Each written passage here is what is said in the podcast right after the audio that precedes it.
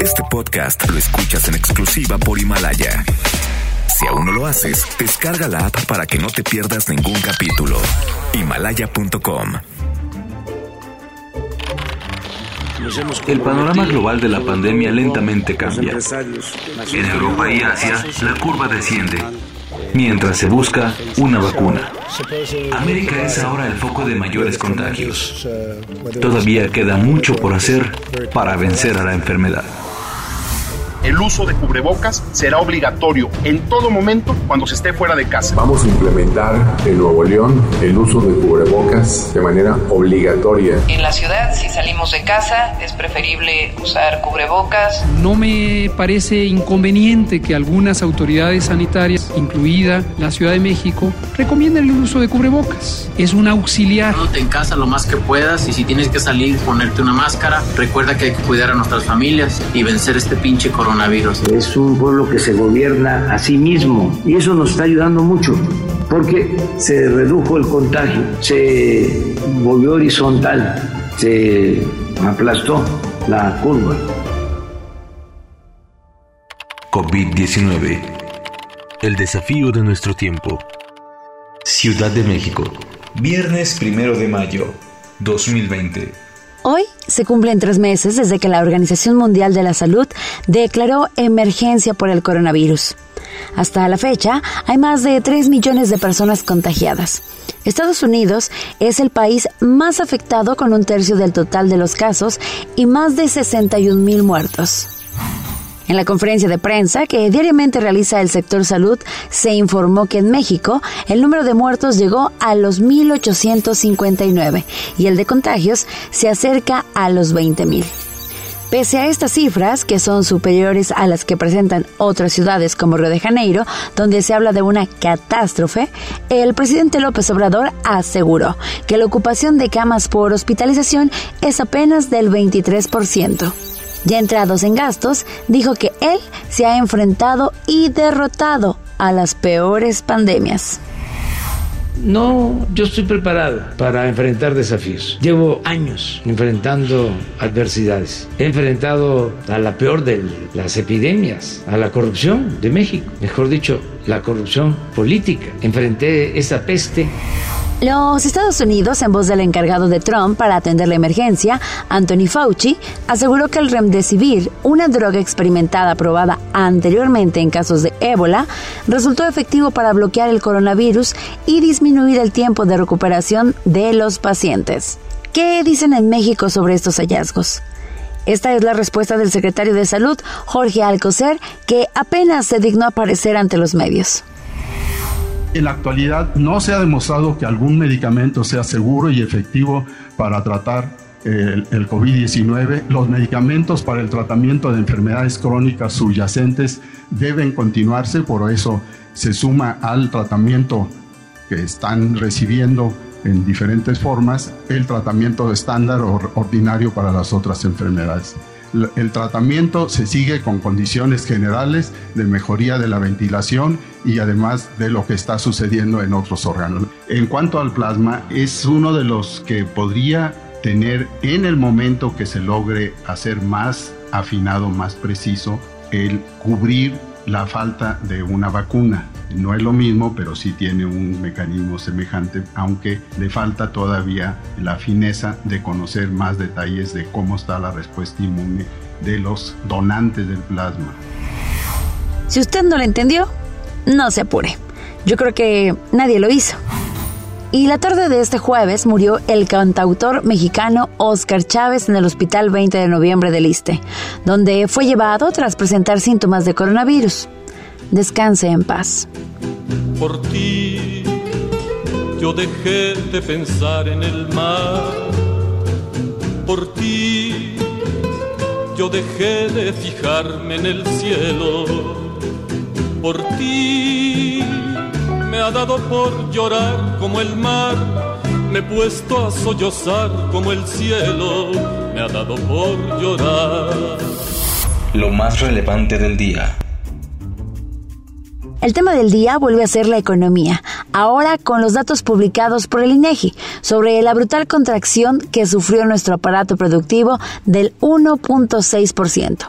Es el peor nivel en 11 años y ya llevamos un año entero con disminuciones anuales y la racha negativa más larga desde el bienio 2008-2009.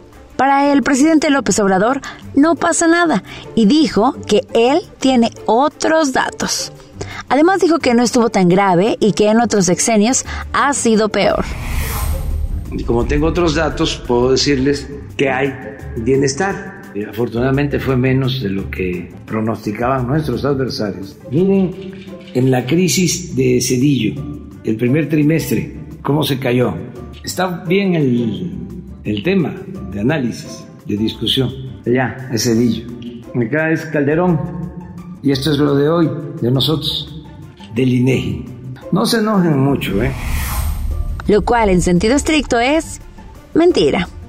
Mientras tanto, Pemex sigue siendo un barril sin fondo y en tan solo tres meses, de enero a marzo, perdió 562.250 millones de pesos. Esto duplica la pérdida de todo el año pasado. Es decir, que mientras el presidente López le sigue invirtiendo a Pemex, este perdió ya en tres meses lo que había perdido en un año. El bajo mundo del coronavirus. La alcaldesa de Hermosillo, Sonora, Célida López, aprendió guitarra solo para pedirle a la gente que se quede en su casa. ¡Qué voz! ¡Qué magnífico! Escúchela.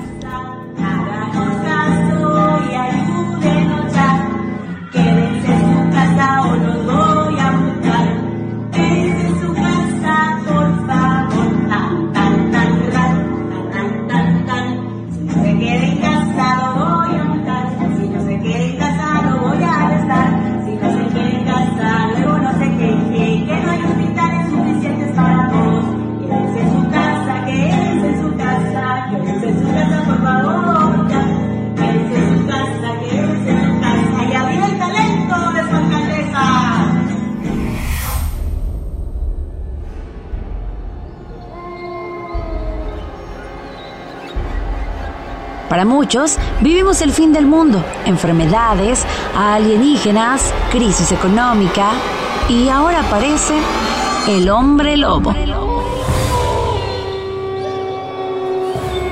En Ocosocuautla, a 35 kilómetros de la capital de Chiapas, Tustla Gutiérrez, se ha denunciado la existencia de un licántropo, quien se lanza a aullar todas las noches de luna llena.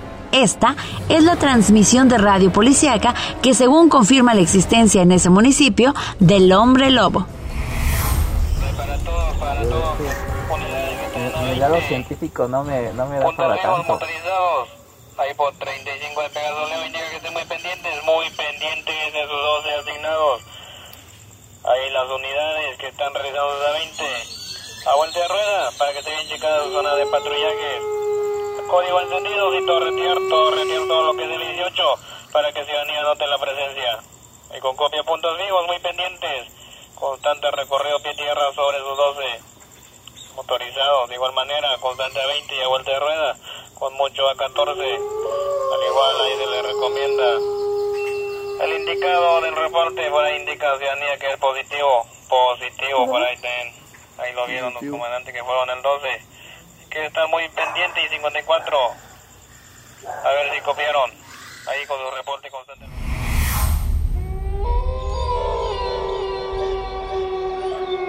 La noticia del hombre lobo dio lugar a que la gente se organizara en grupos con palos, machetes, piedras, en que por noche salen a buscar al licántropo, al que le temen más y creen más en su existencia que del coronavirus. Y ahora que fue Día del Niño y la Niña, los pequeños de Liceo Life mandaron unos mensajes a los doctores que luchan en los hospitales. Ahí le va un pedacito. Lavamos manos y sustarme a distancia. Gracias a los doctores y doctoras que nos cuidan del coronavirus. Gracias por trabajar sin descanso. Gracias por no rendirse. Gracias por no rendirse. Gracias, doctores. La recomendación musical. Es curioso, pero en días normales esto sería puente y quincena. Pero ya no son los días normales. Así que recurra a la paciencia. Ya falta menos y mientras tanto mantenga la sana distancia y todos los protocolos de salud para poder concluir la jornada con bien.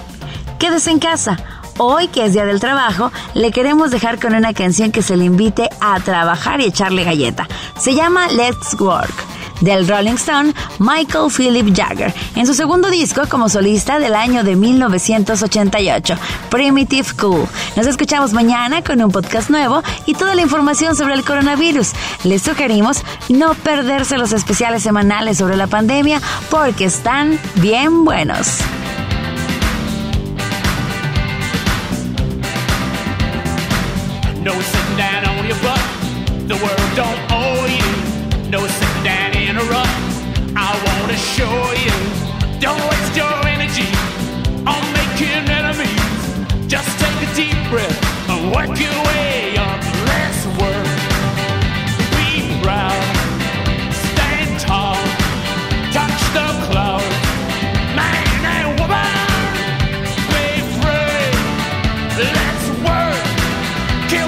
sé.